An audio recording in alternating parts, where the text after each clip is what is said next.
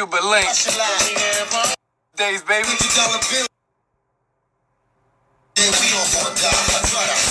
Somebody hashtag Cuban. Somebody hashtag Cuban. Tell them that I'm live. Oh yeah. Wow. Ah. What's up, my nigga? Yeah, I just woke up and I was like, oh shit, I'm late. Dale, pero seguro, I was, I was, I was late. I was like, oh shit, I'm, I'm supposed to be on. I'm supposed to be on. Yo, Word, I, I was waking up, man. I, I have to get my, my sleep on. Thank you for being here with us. You know what I mean? It's a pleasure. Gracias Pleasure. por la oportunidad. Ya tú sabes, ya tú sabes, man. It's all love.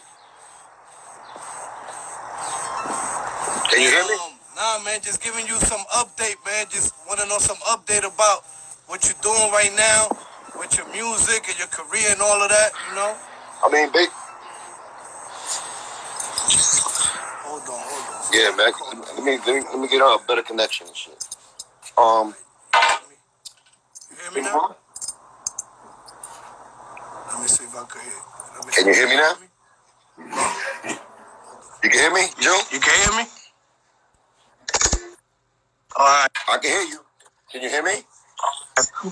Yeah, somebody was calling me. Que lo que Cuba? Talk Okay, to me. okay. How's everything? Just chilling, my brother over here. Ya tú sabes. Ya tú sabes, man. Like I said, I just woke up, man. My bad. I was like, holy shit, 7 o'clock. I got Mm. stay with June. Word, word. But everything good, my nigga. Just just chilling, man. Um, still hitting up the studio, still doing my thing. I'm, I'm working on the lat on on on, on this project. It's called. It's gonna be called um, the chain. Mira eso todavía, todavía me estoy despertando. Drink my coffee. Tranquilo, tranquilo, que estamos aquí. No te sabes. Um, ¿cómo se llama? What the fuck? I was, I was gonna say chain reaction right now. I swear to God, I'm so backed up right now. Este, Where you at? You in New York? yeah, yeah, I'm in a BX, baby. You already know. I'm in a BX. I ain't never leave. Pero que, yeah, I'm just working out. Like I said, man, I was working uh, about about six months ago. I got I got the fever again.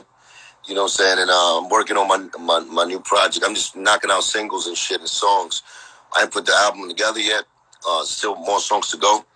but um, Okay. the songs I got right now, are, you know, are, are, are feeling real good right now to me. So, you know, I've been in my zone with my pen and uh, and, the, and the pad and stuff.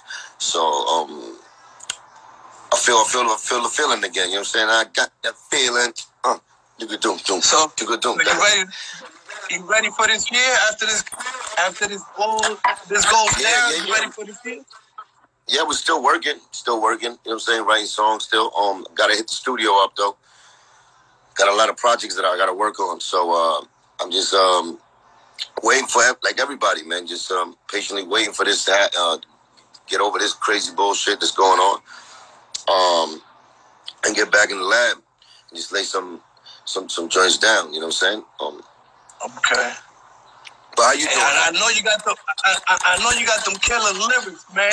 I got some, yeah, you know, you know, as far as like the lyrics and all of that, you know what I'm saying? A little more grown up little lyrics, but the songs, like the quality of the songs are beautiful right now. I feel real good about them.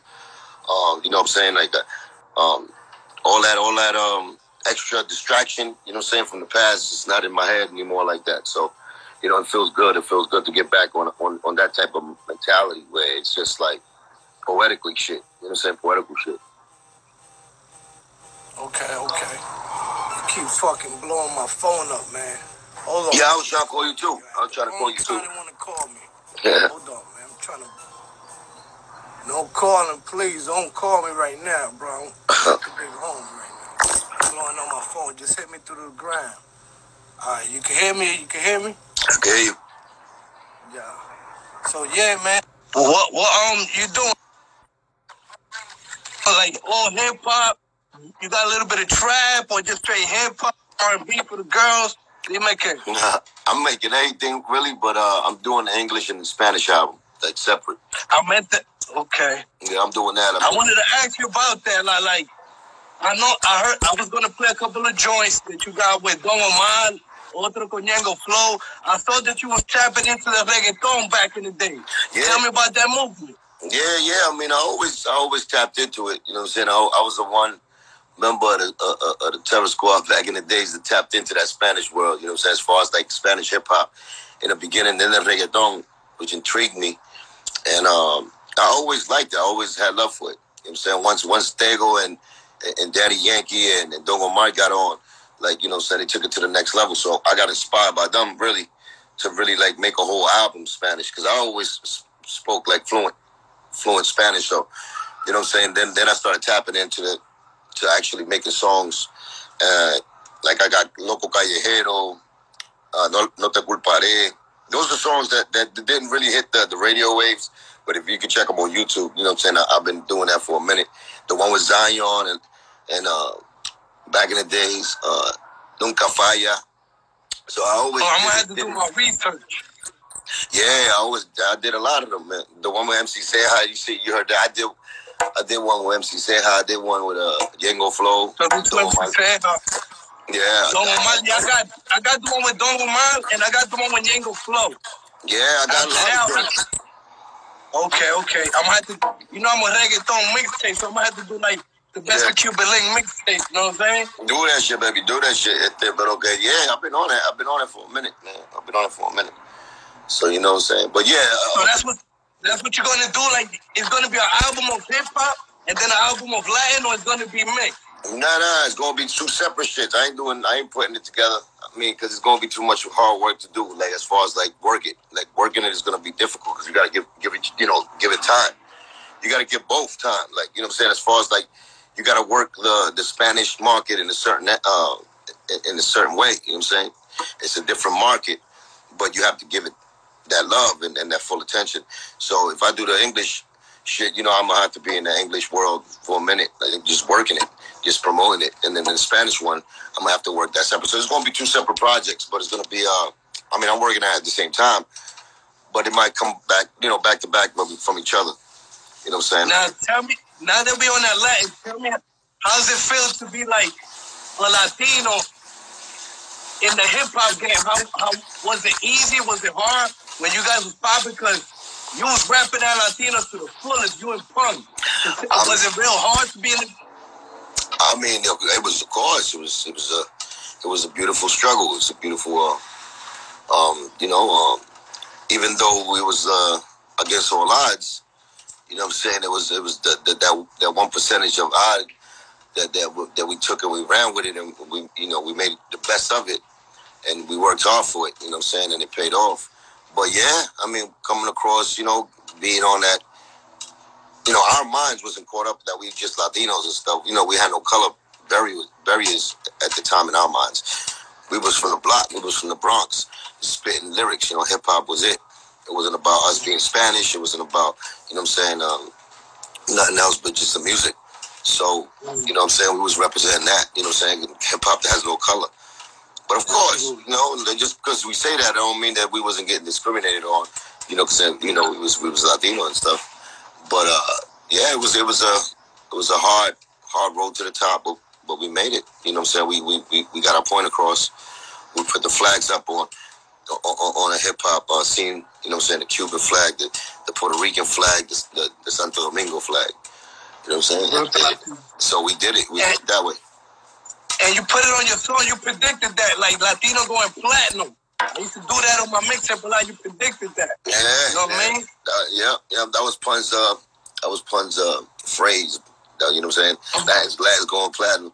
That was uh, that was uh, actually his label. He wanted to do a label called that, so I, I used to rep it. You know, um, but yeah, yeah. But our first name actually was the Caribbean Connection. So we was all about okay. that. We was always about that. We was always about you know um, our heritage, uh, our, our roots. Um, but understanding that this is hip hop, and, and, you know what I'm saying, it was about what we learned on the, on the Bronx corners. You know what I'm saying, spitting that gangster shit all day. So that's how we came up. But you know, as far as repping it back, even if it wasn't in, like we wasn't spitting in Spanish in the beginning, or um, came out on it like that, like we was about that. You know what I'm saying? We was really about that. One of the first videos I saw mad Latinos did it. You know what I mean? That was when it, I think it was all white or whatever too. Oh, that was off the books. That was off the books. Now tell me, now that we, oh, what song, what song put you on the map? What was the song that, that put you on the map? That was it, off the books. With the Beatnuts, the Beatnuts, the last and Juju. Word. The the, the Beatnuts. That one that one put you yeah, on. Yeah, we off the And books. the name Cuban yeah. Link. I got a fan that asked me the name Cuban Link, how it came about. Cuban Link just came uh, natural. It came natural. My first name was um, well, my first first name was Phil Ski, and that was way back, like 80, 89, 90, 91. You know, the street name Phil Ski. Everybody named last name was Ski, so it was just Phil okay. Ski because my name is Felix, and you know, so my show was just Phil Ski. Uh, and then after that, it was at the the lyrical assassin.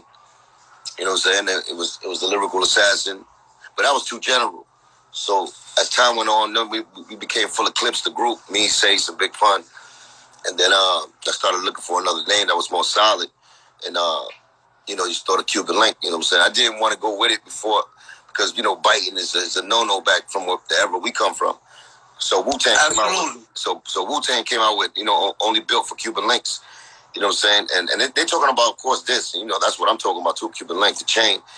But you know, it's deeper than that for me. You know what I'm saying? Because I'm actually Cuban, and I was, uh, you know, first album was called 24 Carats and all of that. So it just started gradually, just you know, what I'm saying, just um, you know, pointing to that name, and I, I was just like, yo, my name's gonna be Cuban Link. You know what I'm saying? I got a lot of reasons.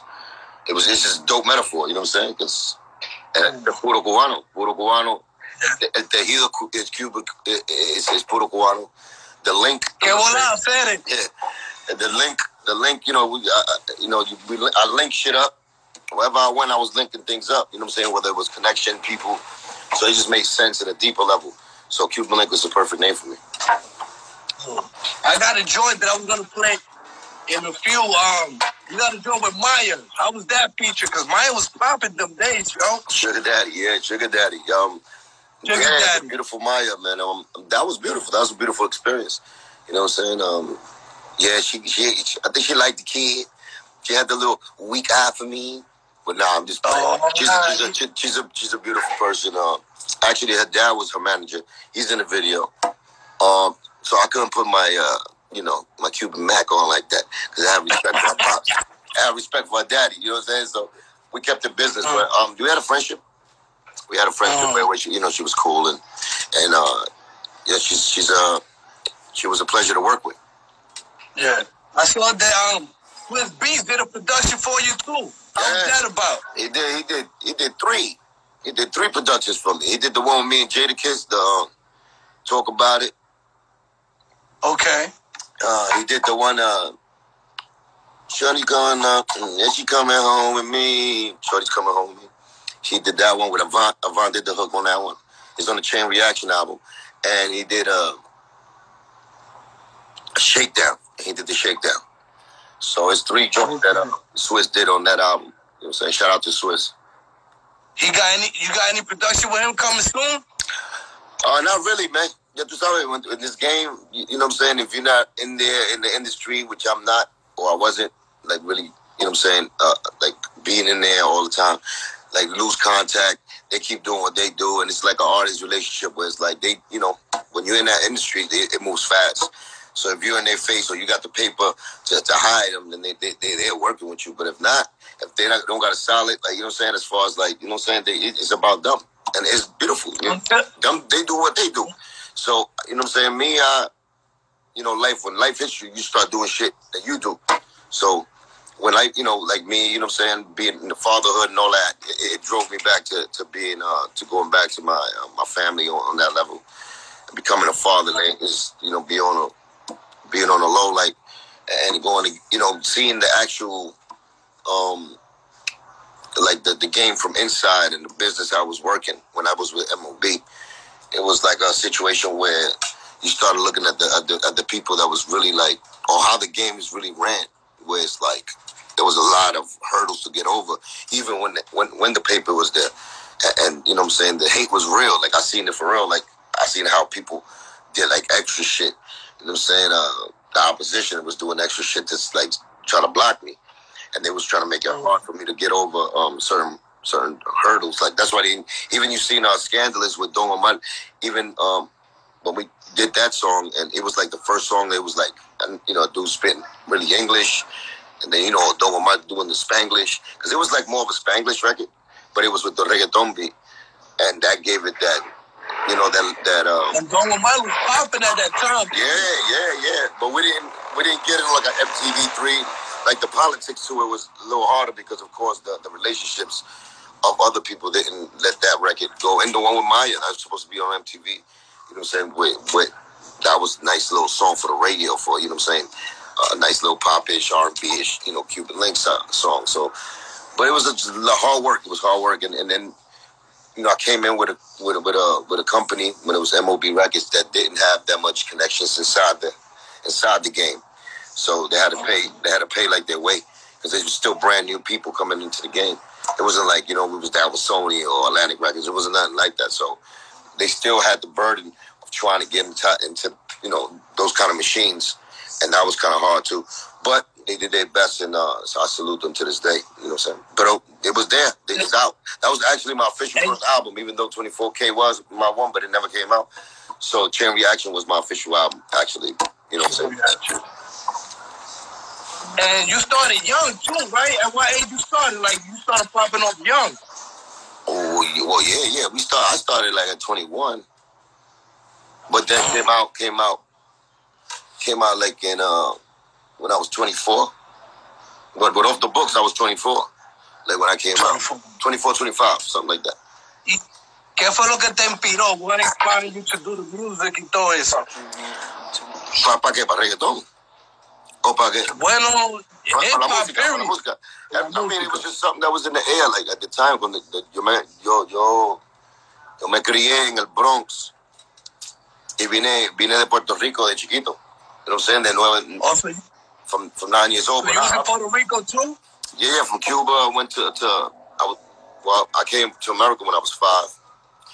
From the okay. Maria, from the Maria, 1980, from Cuba, from the boats, and then after that, I went to Puerto Rico for four years. So I landed in in the Bronx when I was nine years old. And nine years old in the Bronx at that time, it was the burnt down buildings. It was the break dancing still going on. Uh, it was the crack epidemic still going on and it was me with no fucking English. you know what I'm saying? A refugee, oh. a refugee walking around the Bronx. And then, uh, you know, when I went to school, you know what I'm saying? There was nothing but Morenitos to be my friend. So, you know what I'm saying? You know what I'm saying? it was nothing but black friends that I had growing up. Even though I didn't know English, it was my black folk that, you know what I'm saying, that held me down back then. In, um, in PS 35, I in Sheridan Avenue. So, PS. so you already know the culture was there already from the beginning. Hip hop culture was there, and it was and I used to watch it. I used to see it. I, I used to listen to it. I used to dress like it. So everything uh, started making sense later on when I got like 12, 13. So when I, you know hip hop, like I started listening to Magic Marley, uh, Mr. Magic on the radio, and all them shows, and uh, you know hip hop was just a part of life back then. So from there on, it's just you know from the fashion, from the graffiti, from the talk, from the walk, everything just you know what I'm saying? With the, the lifestyle, lifestyle. It was a lifestyle. So then later on, I got into the music part where it was, you know what I'm saying, reciting like, you know, uh, the MC's lyrics at that time and writing down my own lyrics, like playing around, you know what I'm saying? But uh, yeah, it was just that.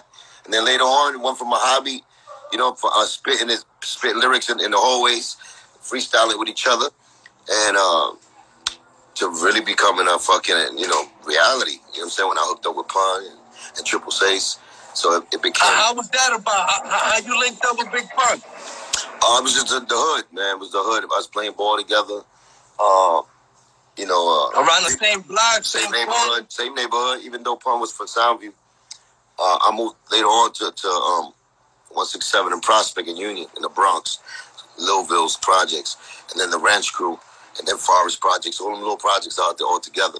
So we like neighbors. So we used to play up the hill basketball and shit. So we I used to play with Pun, uh, you know, play ball. We playing ball together. Uh, but never rock with each other like that. But one day, you know, Triple Seis came to my house and, you know what I'm saying, uh, in the morning and shit, throwing rocks in my window. And he came with uh, this big dude, you know what I'm saying? Uh, Cause he, he, when I was playing ball with him, he was kind of slim. It was like, you know, 190, 200. And, you know, uh, but then later on, probably like I say, like six months to eight months later, came to my house with this dude. He was a little chubby dude, you know what I'm saying, with a Carhartt suit, looking like a big ass carpenter. And the nigga rocking mm. back and forth. And just early in the morning, nigga told me to come down and shit. And that was that was dog. That was Big Moon Dog. That was uh the pun. The, the Mozziano was Punisher, but it was Chris to me.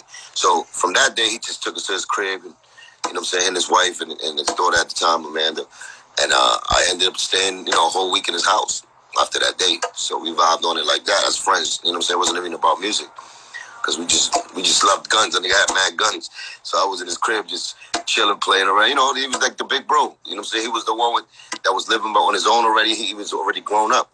You know what I'm saying? And uh, you know, we were still living in our mom's house, me and Sace. So we used to escape, cut school, go to his house, and chill over there. And uh, you know, just became friends like that. It was it had nothing to do with music. So that was what's crazy about And- it. And what's that? That's what's that name? Full Eclipse. That's what that came about. Yeah, yeah, yeah. Then then I make well, yeah. We made a first. It was rough and rugged. Me and Pun. Like, you know what I'm saying? Because I used to bring him Okay. after we had that relationship already. Him being my man like that. Then I used to bring him up uh, to the block, to, to my block, to Lilville's, uh, and we used to run ciphers on the corner building right there, 811. And well, that's when uh, I would bring him through. We used to do boxing first though. We went to the like boxing. Um, um, really uh well it was in the school but yeah it was a school. Big george's boxing gym. It was a, it was a gym we used to me and him used you know we took up boxing because he loved boxing. I love boxing. So we was doing that. We was playing ball. We was doing the other the other shit. Then i i brought him to the block one day and then we started you know of course you know the ciphers go on at night. So we used to get some 40s you know what i'm saying a little a little little weed and shit and we used to round up in, in, in, in the building and Sace used to beat on the um on the buildings on the door, made the bebop, and we used to run a cipher. So that's what I heard Pun um really spit is like first time I ever heard him like say a rhyme. And he never heard me say a rhyme because our friendship wasn't even about music. It was about just, you know I'm saying, friendship on some other level or some cool shit. And then I heard him and he heard me. It was like, yo, yo, you know what I'm saying? On that shit. Then at that time, it was like, a, you know, like around around my way, niggas had little groups, and little crews, and like you know, saying little duos, and they would you know they make their own uh, como se llama, like little groups up with names and shit. So we decided to be like a little group because Triple Seis already was uh, he was part of a, another group called YAR, Young and Rest and Ruthless. So he was spoken for, in other words, but he was our man. So what happened is, like I said, you know, we, me and Pun was like yo, me and you do it. You know what I'm saying? Because because Sace was really like the one, that motivated. He was the one really like used used to be in our in our, in our ear talking about yo, right, right, right.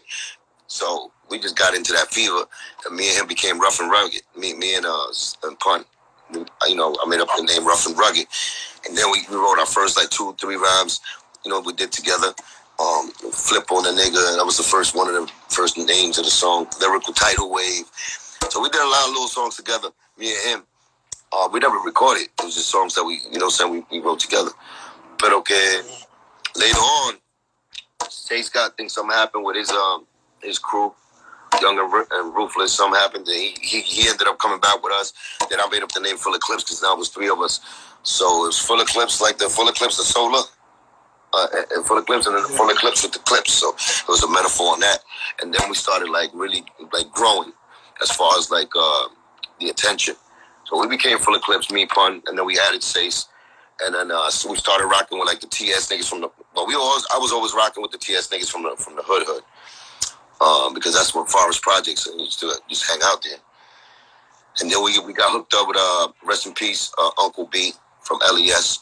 You know what I'm saying? Big bichote nigga. Salute, salute, and rest in peace to him. He was a great guy and a big inspiration in our careers. So uh, yeah, he just backed us up. He backed us up with a little paper. We had the vests, we had the hoods.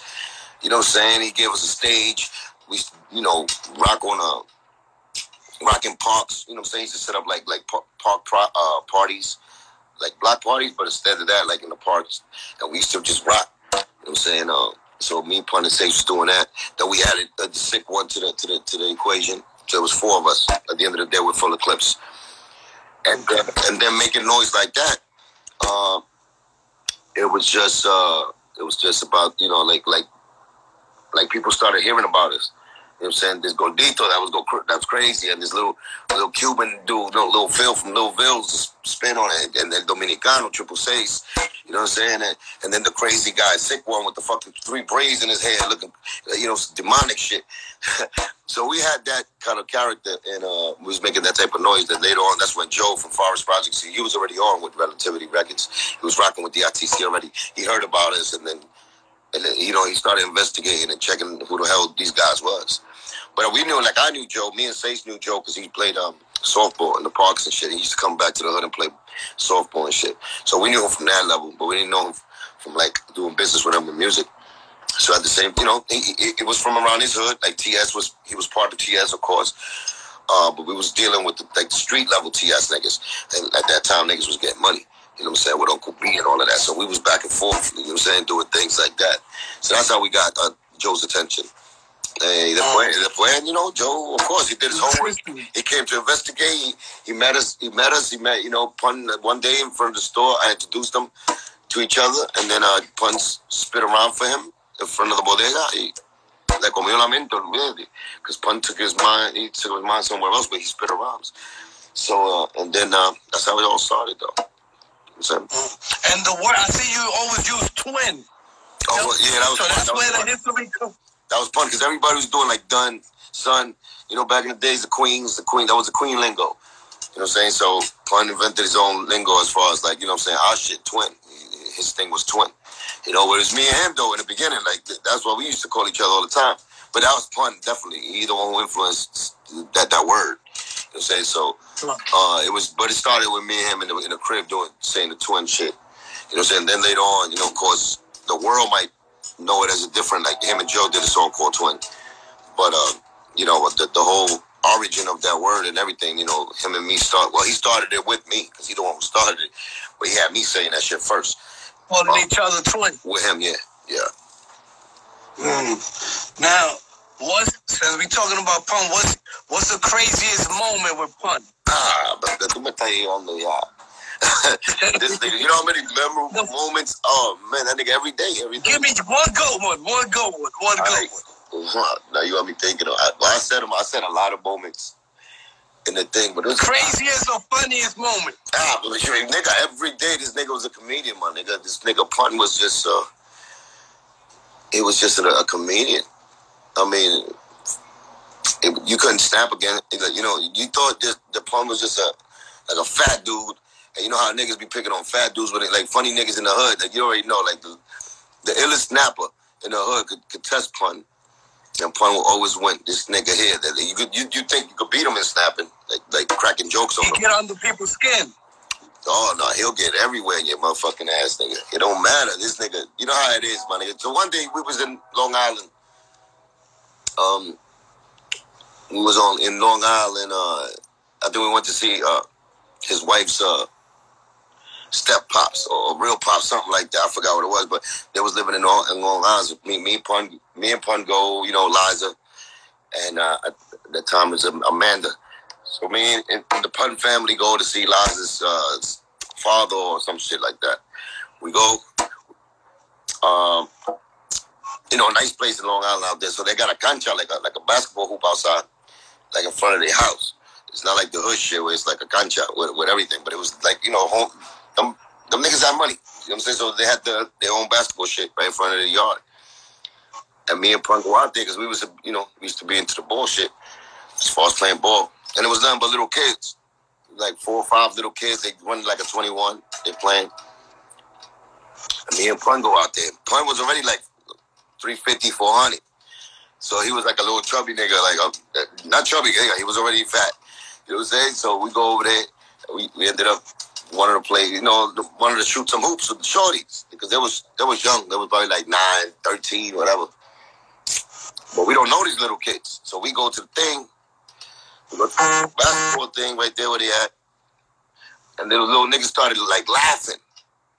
They started laughing because Point was a little like, if you don't know you know what? You, you see, you know when little kids, they don't give a fuck. Niggas be like, look at this fat nigga or whatever and they start cracking jokes. So this nigga point looking around, and I'm over here like, oh, these little niggas don't know what they fucking aim for, right? So now I'm like, I'm getting a little mad because little niggas, we don't know them, you know what I'm saying? And they making fun of, making fun about Pun because he's, he's overweight and all of that. So, so So we we just shooting around, you know, shooting around with the with them for a little bit. That little nigga, little, little nigga uh, told pun something. He said something about being fat. So all of them started laughing. So pun didn't laugh, right? So that nigga got tight. I was laughing though, you know what I'm saying? So I started laughing too, because you know how it is, but we was shorties. We always had a sense of humor. And me and Pun, we, we comedians to a point too. But we don't know these little niggas, so they, they laughing. So this nigga Pun, after they stopped laughing, the nigga looked at Shorty in his face and he he was he, he, he told Shorty, he said, he said, Shorty, I will run my dick through your father's heart. Yo, this nigga, them niggas didn't laugh at all, so I was the only nigga laughing. so I started like we started, but we older, so we look like we bullies and shit. But I'm laughing because I never heard that shit in my life. This nigga scared the shit out of Shorty. I was just laughing.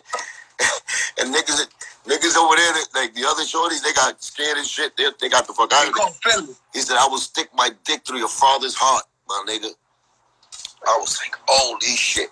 Anyway, that was just funny to me. We had kind of sick sense of humor, but la loco, la loco. What, what's um what's Cuban Link's favorite song? Your own song. What's one of your favorite songs? Oh shit, hip hop? You talking about? Yeah, hip hop. Man, shit, nigga, favorite song. I had a lot of favorite songs. One of my main favorite songs though gotta be the symphony and shit. Marley Marl Symphony with, with Big Daddy Kane, G Rap, uh, Craig G, Masta Ace. But uh, your own favorite song. I'm talking about your own favorite song. I don't be. Or oh, my for like me, my Cuban Link favorite song. Oh shit. Yeah. Oh, shit. La, la, like yo, siempre este, este la misma. Hey mama, hey mama. Hey mama. Yeah, mine, for me, yeah, hey mama. That, that, hard. That, mine is the, the, yeah, mine is like who was singing on it. but at the time, man, but it don't matter because I wrote it. But at the time, you know, like, hey mama, definitely. And Big Pun favorite song. Which one is your favorite Big Pun song? Beware, beware. I gave you fair beware. warning. Beware, yeah. That was my favorite. We did a remix to that. Yo, with Big Pun son. Yeah, yeah, yeah. I did, I, heard I did, I did a little remix with him. What's oh. up? I got a question that somebody tagged me. Have you ever done a feature with Big Pun son? When he was little. When he was little, uh, and then yeah, when he was little, about when he was like nine years old, I did something with him uh, only the crew understand. Family first, I think it was. And it was actually for 2005, my album, but it, it didn't make the cut because of I don't know. They didn't. Uh, the MOB record. They didn't put it on the actual album, but we put it on the mixtape. Uh, yeah, um, we did that one. But that, the quicker he became Chris Rivers, as far as like the dragon and stuff like what he's doing now, no, I haven't done it. You know what I'm saying? Uh, How's your relationship with him? That's always gonna be nephew, man. He's doing his thing, and he, I've been proud forever. You know, so when he took it serious, because at the beginning, like when he was, you know, young and shit, he was doing. uh He was just kind of like he was forced to be in hip hop because his father was. So he didn't put it.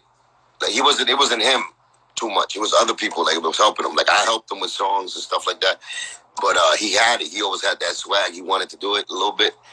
But uh, yeah, he wasn't the full dragon at the time. You know what I'm saying? So then uh, later on, he got older.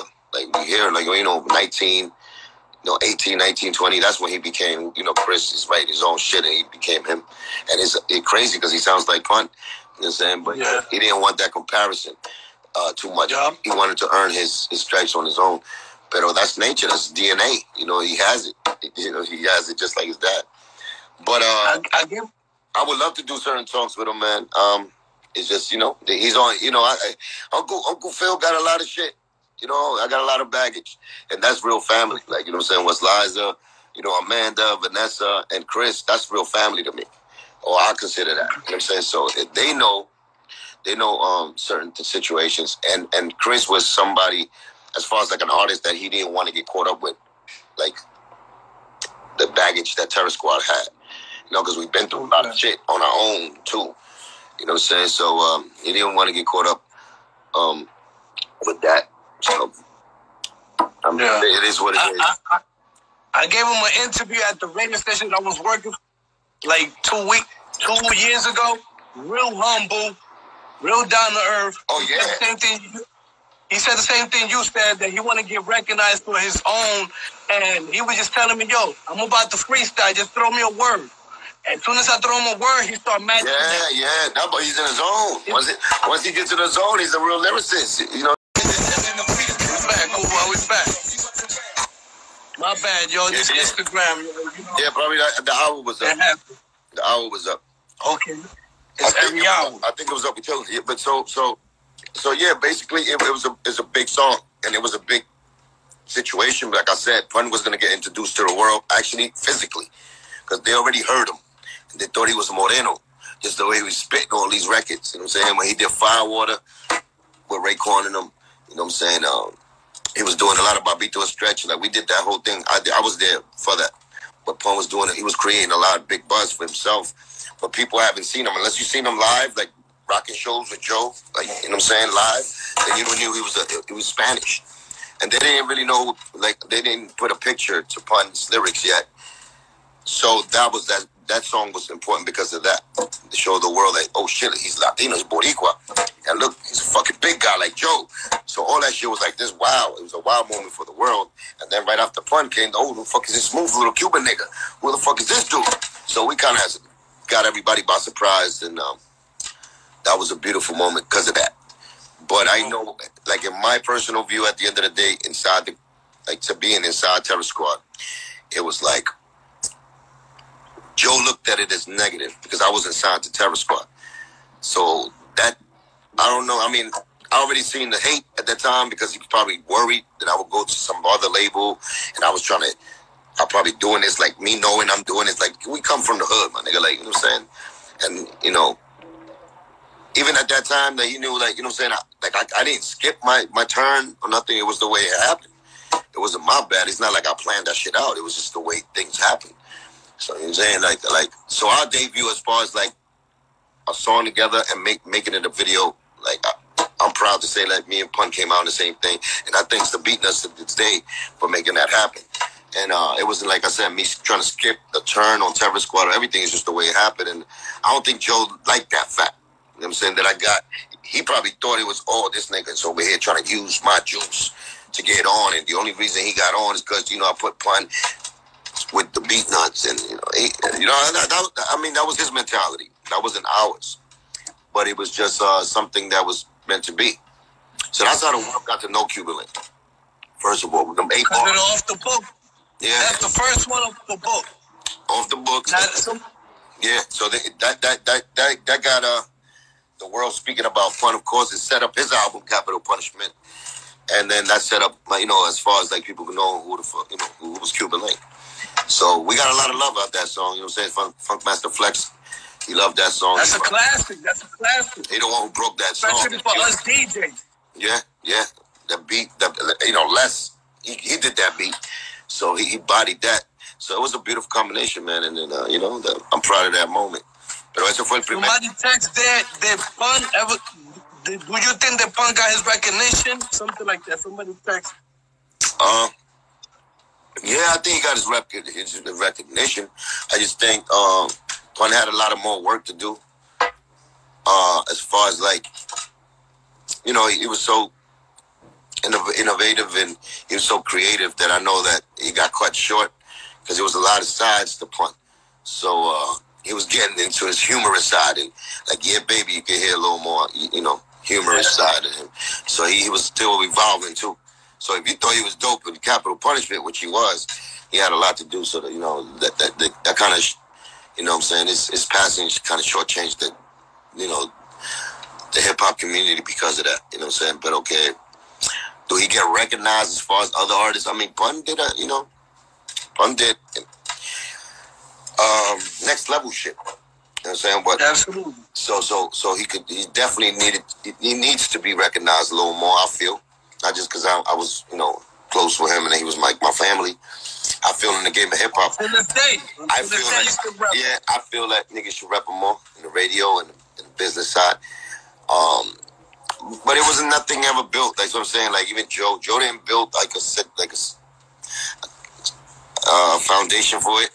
As far as like you know what I'm saying. What I mean, he says it when you catch him in an interview. He says how dope you know Pun was, but it's nothing businessly like structured to benefit from what Pun did. Like you know, what I'm saying like like you know, Pun, did what Eminem did for los blanquitos. You know what I'm saying for white people. That's what Pun did. You, you guys, you guys did it for the Latino. Yeah, Pun did for the Latinos what what Eminem did for white people. As far as like getting, you know, the originators, which is black folk, to accept that motherfucking Spanish and Latino niggas can rock like, you know what I'm saying, like one of the top. And that's what it is, you know what I'm saying? Because at the end of the day, uh, you know what I'm saying? It was nothing but black artists when we was coming up and we idolized and to get their approval as far as the top, you know what I'm saying? Like as far as the Big Daddy Kanes, the you know, the Melle Mel's, people we looked up to and we took the baton from as far as lyrically, you know what I'm saying? Nas, you know what I'm saying? Niggas that came up and we uh, we, we said, yo, these niggas lyrics are crazy. You know what I'm saying? As far as those, those are all black folk that that, that, that you know took it to the next level and that was the idols coming up. I'm saying? That we wanted to be either be better than or, or be at the level and be get respect from them because that's just the competition in hip hop. So that's what I'm saying. Pun when he came out, he, he did for Latinos. You know, like Latinos and, and, and, and you know, Spanish people was around hip hop from the beginning, from the breakdancing to the graffiti on the wall, and that's what they was recognized more for. But when Pun touched that mic, now you have to salute the Latino warrior you know what I'm saying? And be like the Boricua nigga that grabbed that mic, nigga. We could hang with all of the top. And no matter what color you are, Pun was up there. And he stamped, he solidified that for the Latinos. You know what I'm saying? And that's what I'm trying to say.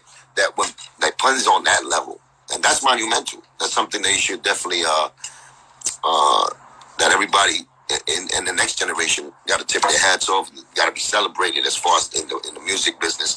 I think that's that deserves a celebration, just like Pac did, just like Biggie did that's up there.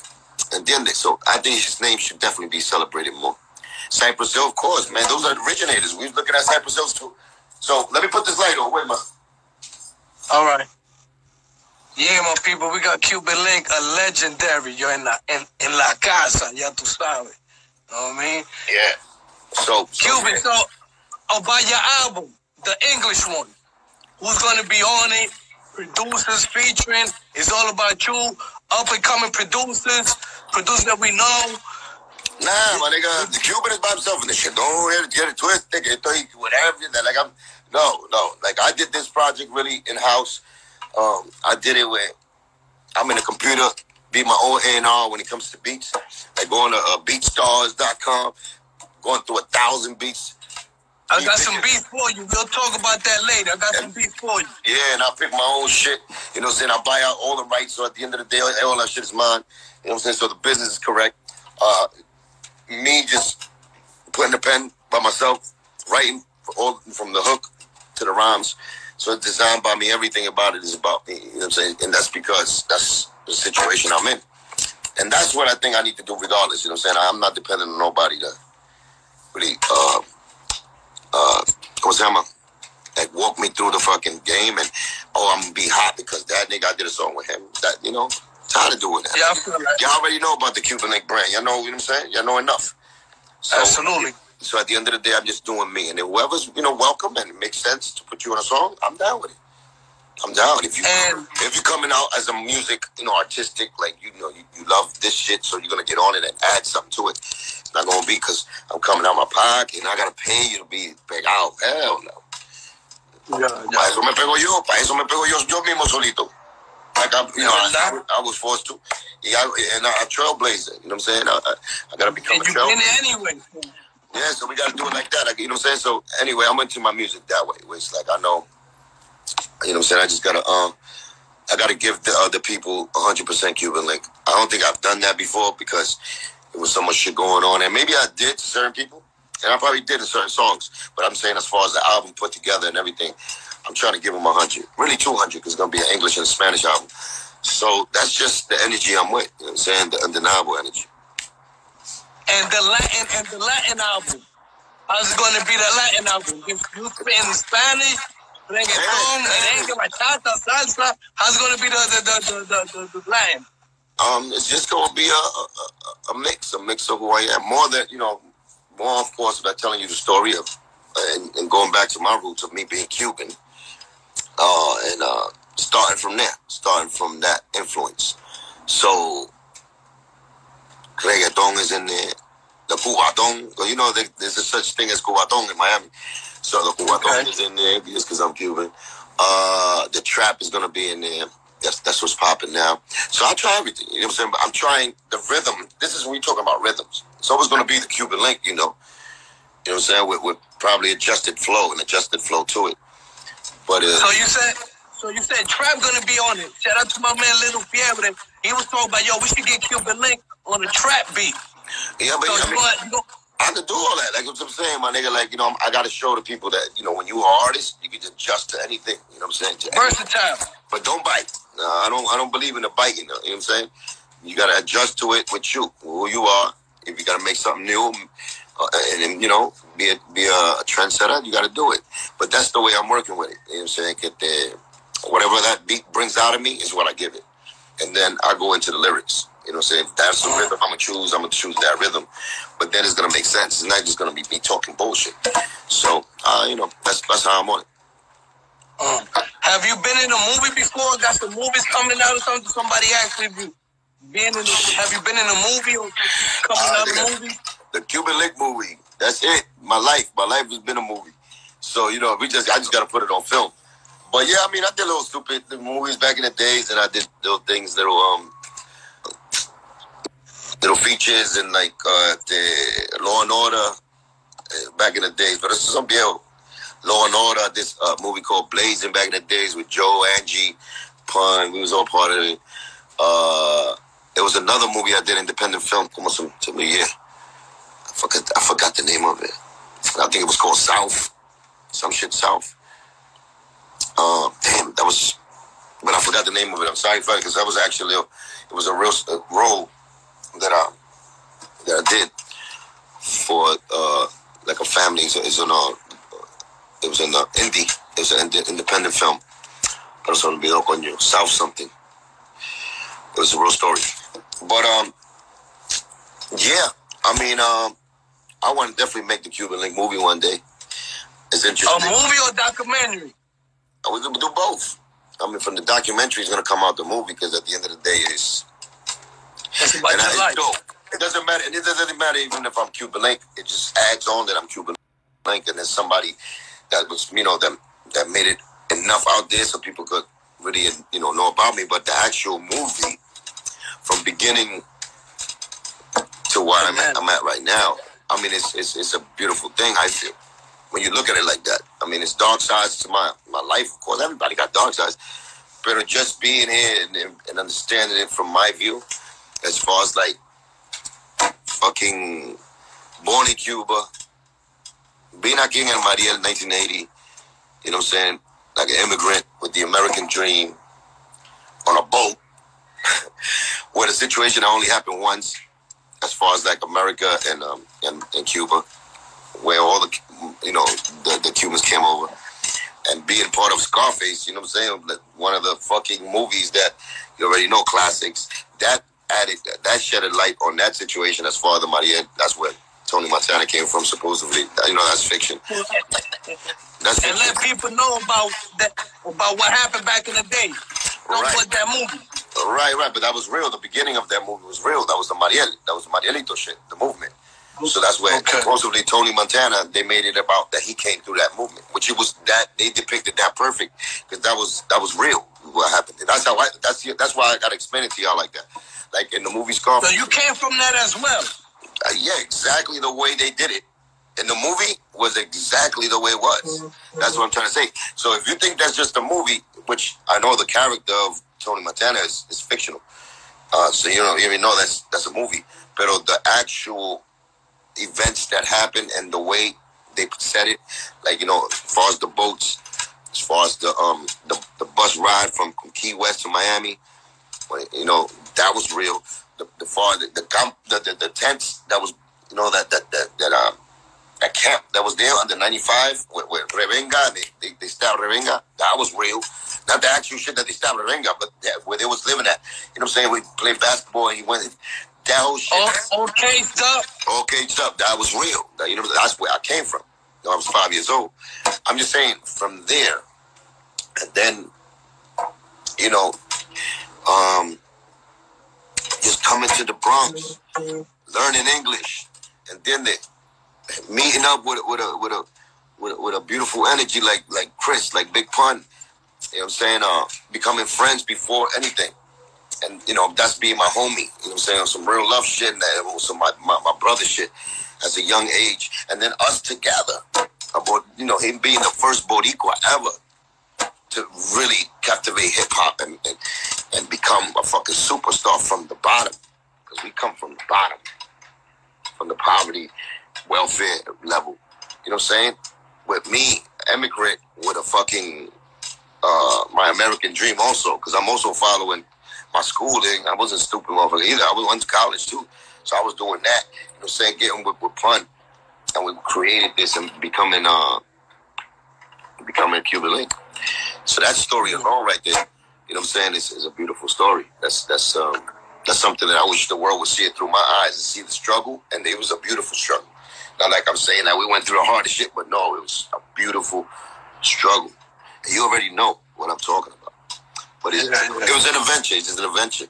And, uh, you know, it took me a minute to, to sit down and just understand that when you calm down in life and you get older, you become father, you grow up, and you start seeing it like that. It's like, yo, that shit was uh, like, shit was captured on film, nigga. It was not regular. So, so I got a lot of, like, my story, I feel like, you know I'm saying, I'm confident enough that, yo, if you put that shit on film, my nigga, niggas will love that. And it don't have to be about. Somebody text that, that you should have been like in a part two of Yeah, yeah, they put that out there. I think the Source magazine had put that in their magazine that uh that I'm, I was working on Scarface too, and I was. And that's another situation. I'm probably gonna be in a book. But yeah, God bless uh, Jason Norris, man. I was working with uh, my guy out there on that movie, and um, unfortunately he got killed. And uh, you know, what are you gonna do, man? Uh, that stopped a lot of things. So it's a lot of things too, man, behind the scenes that niggas will be like, wow. So it's a lot of wild situations in my life, you know what I'm saying? And that's no You got a story to tell, man. Yeah, yeah. Uh, but it's a beautiful story. It's a good story. It's, I think it's entertaining. It's full of action. It's full of it's full of morals. And then they, get you stronger. it, it- it's a warrior movie. Niggas, you know, that regardless, nigga, we can keep this keep this attitude. We a smile, with a joke, but it's a warrior. When it comes to real shit, it was real shit. Like probably the realest shit niggas felt, or the realest shit niggas seen. It's just uh, unbelievable because you got another side downplaying it. So what are you gonna do with that? You know what I'm saying? You gotta get your time to shine, and you gotta get the podium for you to show it on. So that's all. I mean, when I put all that, all that, you know, all these projects together, maybe it'll make more sense. You know what I'm saying? What's your What's your favorite movies of all time? Scarface, nigga. All right, all right, all right. Fuck it up, fuck up. Yeah. yeah. Man. Get going there. I put it on me. You know, I, I, I relate to that. I relate to that movie though. I relate to it because of that because it was it was filmed around the time when we really came here to America. So just on that alone, it just relates to me. You know I'm saying? My family, my mother, my father, my you know, my sister. Like, to this day, that's our favorite movie because it's just. You know, I was watching that shit when I You was can relate to that. I was like nine years old when I watched that shit. I think we watched that shit in Puerto Rico when it came out. If I'm not mistaken. I didn't So even you know English. like you was I didn't even know. English. It was subtitles. But we loved that shit because it was like, oh shit, Cuban shit. You know what I'm saying? It was like, it captured the way, like how we came here. So it, it's a moment. It's a moment. It's a moment in time for us. It- It's, it's a real moment in time for me and my family. Yeah, that's deep. That's deep. What you think about Género Ahora? The, the new rappers nowadays. What you think about the new rappers nowadays? Um, uh, yeah, do good, do good, do good, do. Uh, it's different. It's different. It's more. It's more.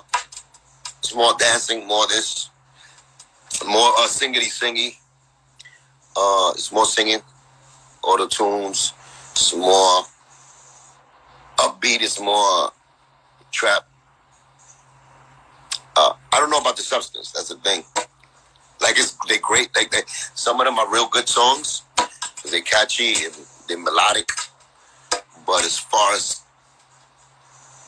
like it could take, it could, it could like uh, pass the test of time until maybe like five years from now. I don't know if they're gonna last like that. When I mean, as far as like if you compare that to like real substance, real uh, music, with I mean, real uh, lyrics. I'm saying from an MC. I don't know if it's gonna it's gonna catch you like it's monumental. Like you know what I'm saying? Like uh, like it would be monumental for like the show. Remember back in the days of your hip hop? You know what I'm saying? Uh, Muy poco, muy poca leyenda van a salir de ese movimiento. Eso es lo que estoy diciendo, coño. Oh, no quiero decir eso tampoco porque maybe I'm wrong, and I don't think I'm wrong because I'm judging it from where my era. My era was the golden. I feel the golden era. The 90s. Compared to now, okay, compared to what we grew up. Yeah. what we grew up. No, I don't think I don't think there's no comparison, man. But but then you tell it to the younger generation, I'm wrong. You know what I'm saying? They're Yeah, yeah. say I'm wrong. But I mean, I could give you proof. I mean, we had we had like, and I'm talking about. Of course, you know, New York is the foundation. The Bronx, of course, created hip hop, whatever. But I'm just talking about in New York alone, there was so many, so much talent. You know, at one time, that nobody bit from each other. Not everybody sound the same. Now everybody sound. How can you differ, differentiate what's going on from different artists? Like you can't even. You think every artist on the radio is the same artist because they just sound the same, and it's just as long as you're doing the same swag, the same rhythm, it's, it's what's popping. And to me, that's not where I came from. I came from niggas. We had a DMX out there. At the same time, we had Big Pun out there. You know what I'm saying? We had Method Man. Riley. we had the Wu Tang. Niggas all sound different. You know what I'm saying? You get to pick all of them. You know, you had uh, Tribe Called Quest. At the same time, you had Busta Rhymes. You know what I'm saying? You had, um, you know, uh, the Nas. You know what I'm saying? You had Jay Z. You had Biggie. Mobb Deep. The niggas are Mobb Deep. You had these niggas that are different. Lost Boyz. They all sound different, but they from the same place. They're from New York. So it's it could be done, my nigga. It could be done where you can sound different, you could be original, and you can still make it and make an impact on the game. So that's what I'm saying. And even NWA, them niggas sound different when they came out. You know, all of them. Ice Cube, Dren, uh, Ren, uh, them, um, Easy E. You know what I'm saying? They all sound different. It was different. And uh, I'm just saying, like, it could be done. So I don't know what's the fixation, or is it maybe easier just because you sound like this guy, you sound like Drake or Little Lil Wayne, that you're gonna win? Is that a formula now? Which I think it is, and that's why. Listen, the company and the corporations don't give a fuck how you sound as long as you can sell records. So they're trying to make a- money. they're trying to make the formula how to make the Big Mac. And if they think they got the recipe for the Big Mac, they they just know the Big Mac sells because it tastes good and it goes. You know, it's a fast money. You, you know, you pay five dollars and that's the fastest five dollars you can get. So if the companies and corporation can make hip hop into McDonald's, they're gonna make it because it's easy to get money and that's it. That's all they worried about is money. It's up to the artists to really change and the fans to really get together and and and really you know stand up for hip hop and demand that real mama's cooking again, that real you know recipe that that that, that gets in your bones, nigga, gets in your life and can change and, and can relate to your life and, and really change. You know what I'm saying? Be be be be that addition into the culture. That's what hip hop is supposed to be like. But now it's So, the corporations got a little more saying because the money rules the world. You know what I'm saying? So they're getting caught up in that. so I'm scratching off the question: Would you do with a a feature with a new artist right now? Oh yeah, no, no, I'm about, I'm about, I'm, about, I'm up to the level. Yeah, yeah, yo pasé por todo eso. So I've been through it, my nigga. And I'm not here trying to say or have, have a fucking war or a fight with the young generation that our era was better. I'm not that. But, but I, I am the guy that would take what I learned from my era and appreciate what we got now because hip hop is hip hop to me. It is I know the graffiti, the, the breakdance, and And the you come DJ from that. You come from that era. the DJ and the, the MC. So I know at the end of the day, that's the foundation. And no matter how it's looking right now, it's always gonna go back to the foundation. Whether it takes you know five years, ten years, and that's it, man. It's about adding to hip hop too. I'm I'm creative like that. Like I, I I love doing innovation shit. So at the end of the day, I do like the rhythm and the and the swag they got now. I just wish the lyrics was a little more deeper, and if the songs mean, would mean a little more. Uh, so uh, that's it. But I, I, I you know, I'm, I'm, I'm not comparing them where it's like I'm up here like an old, old, old angry nigga saying that. You know what I'm saying? That our era was better. Uh, but uh, it was the golden era. Favorite rappers, dead or alive? Five. I stopped having favorite rappers. You already know my number one is Pun. You don't have to even say that because it was just, you know what I'm saying? That's just how selfish I am. But, uh, you know, he, he- I don't even have to explain it. I think I explained the, the life of Pun and why he should be the number one artist in my motherfucking life. But that's personal. Besides that, I mean, um, I had a lot of favorite rappers growing up, but you know, one of my uh, my artists growing up there, you know, probably not, you know, he's old school now, but you know, G Rap, like I told you, G Rap, Big Daddy Kane. Rakims, the Rakims of the games, the Melle Mel's, uh, Run DMC, the LL Cool J's. That's my, that was my inspiration. Actually, in this new album that I got, um, uh, I got a song called uh, "Hip Hop Is All I Know." You know what I'm saying? So um, Nice. It's, a, it's a beautiful dedication to actually the game of hip hop, and it's my story uh, about how I feel about hip hop and how I feel about the situation. And so this this is this is a dope conversation because I actually wrote a song about all the artists that inspired me and uh, giving them love back, giving hip hop love, and, and, and it's through my eyes what I feel and see what hip hop is. So uh, it's called hip hop. Um, is all I know. And when we gonna see this album come out? It's coming, my brother. I'm, I mean, I got some, I got some songs I can take off right now, but like I said, it's not just about me creating in the studio because that's where I'm at right now. But still got to mix and master and finalize shit, just as far as the audio. Now, now when it comes to the business, I got to make sure that shit is right so I can deliver to y'all in a, in a way where, you know, it could, it could, it could like really impact. It's not just in the YouTube, and you know, you you, you don't even know where to fuck find a, a Cuban Link song. So I have to give it to y'all right, wrapped up in a nice fucking plate, con el adobo, con el sazón, con, con tú sabes, el pernil, with the, with the moro, la yuca. I got it presented Tostones. with the fucking flakes of, of parsley on top. The tostones for y'all niggas, the guinejito. You know what I'm saying? The the the the, the, the mojito with the with the you know with the, with the fucking with the with the onions in it. So you What can have pina right colada? So everything has to be precise. So that's what I'm saying. I have some ill shit that I need to show you. I just want it to be finalized right, and I need the business to really uh, be impactful for y'all to get it, and y'all can receive it in in a, in a, in a, in a, in the right level. You know what I'm saying? I You don't got no single right now that we can listen to, like your latest. You don't got a Yeah, single yeah, the you New York, I put the New York shit out. Yeah, that wasn't even done, done the way it's supposed to be done, done. But sabes, I was impatient too, and I said, here. In a, in a mix, in, like the mix could have been a little better. Uh, but I gave it to you. I mean, I'm proud of it regardless. It's called the, uh, on my New York shit. You got it there. You can YouTube it. Okay. So that that's your lady. That's your lady. That's my latest. That's about six months ago. That's from the actual Okay. new project that I was working on. But uh, like I said, it's not. I just put it out there just uh, because of the timing, and it was 9/11 when I kind of put it out there, and I made it like a little event on um, on social media. But at the end of the day, it was uh, it's called on my New York shit. Um, You dropping one more you dropping one more pa, pa, pa esta I'm gonna drop mad shit, but like I said, the world stopped, my nigga. Of course, as soon as I pick up the pen again, after fucking 10 years, now we have the coronavirus. I feel like the coronavirus was here just because of me. I think to stop Cuban Link from coming out with a fucking album. That's how What I you feel. think about this coronavirus going on? What you think about It it? was created to fucking, it was created by Fuck shit up. Terror Squad to fuck Cuban Link over. That's how I feel. That's how so selfish. That's how selfish a nigga could be, right? Be like, no, this nigga Joe created the coronavirus for Cuban and it's drop his album.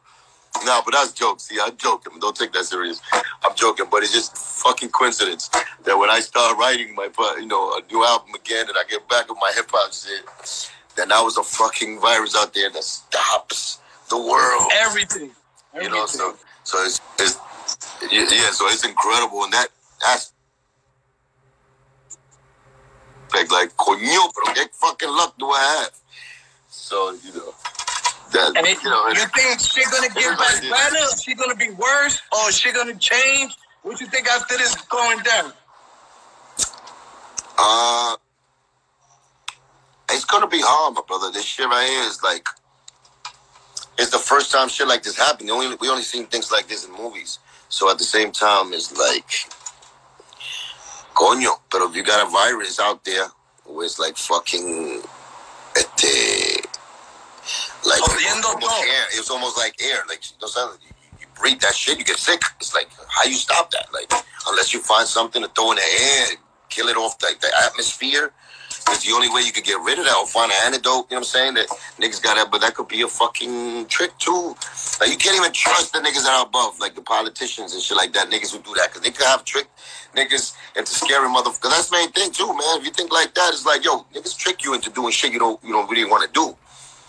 Because what about if motherfucking the government would have been like, all right, from now on, we're gonna put a goddamn chip in your chip in your neck and we're gonna count for you. And you don't have I heard to, of that. You don't gotta do a doctor's thing no more. You just go like that with your fingerprints and we can check everything about you through the internet or through by computer. Just you know, you go like that. So what about they, they'll propose shit like that to the people? They'll be like, hell no, nigga, you ain't putting nothing on me. You ain't putting nothing in me.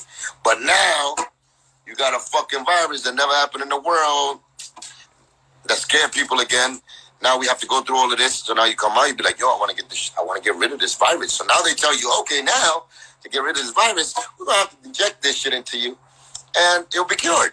So now in, the, in between when they're doing that, they're sticking shit you don't want in there, you know, whatever. The chip inside you already now, you got it because you have to be forced to do that. So see, it's about trusting our elected fucking officials, trusting the people that you know, the government that you've been giving your forty percent of money to.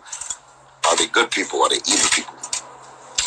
Tú sabes, they're fucking evil anyway. So you already know they want to control. Humans want to control shit by any means necessary. They use the religion to do that. To, they use everything. They use fucking chemicals to do that if they could. They try to clone other people. There's evil motherfuckers like that, man. In the background, man. You gotta gotta be on point, man. That's how I really think. Now, if you want a regular answer, if you want a regular answer, that you can never get a regular answer from me about that. Now, if you want, I hope everything goes back to normal. I hope people start taking care of their health more, uh, so we could be prepared for shit like this.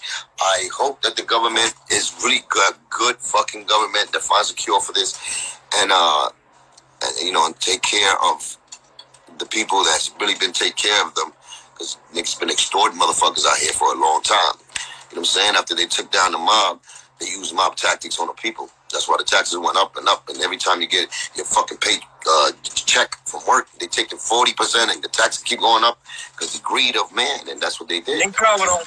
They caught them because the way they did, you know, the way they do it, man. But uh, you know, we have to be on point, man. We have to, um, like I said, it, it goes back to choosing the leaders that we want, and stop selling your values and your morals for money, man. Stop. Don't let the devil in with that bag, man. Cause that bag don't mean shit when that, that devil grabs a hold of your soul, baby. You gotta know who you pick. You gotta have trust. See, right now, if you have a, if you have people you put up there and you trust them because they bled, they, they, they showed you they, they earned that position, you wouldn't care. You'd be like, dude, because you know that man right there is gonna be having your back. Because you, you can't buy that man. Because that man believes in what you believe. That's your morals.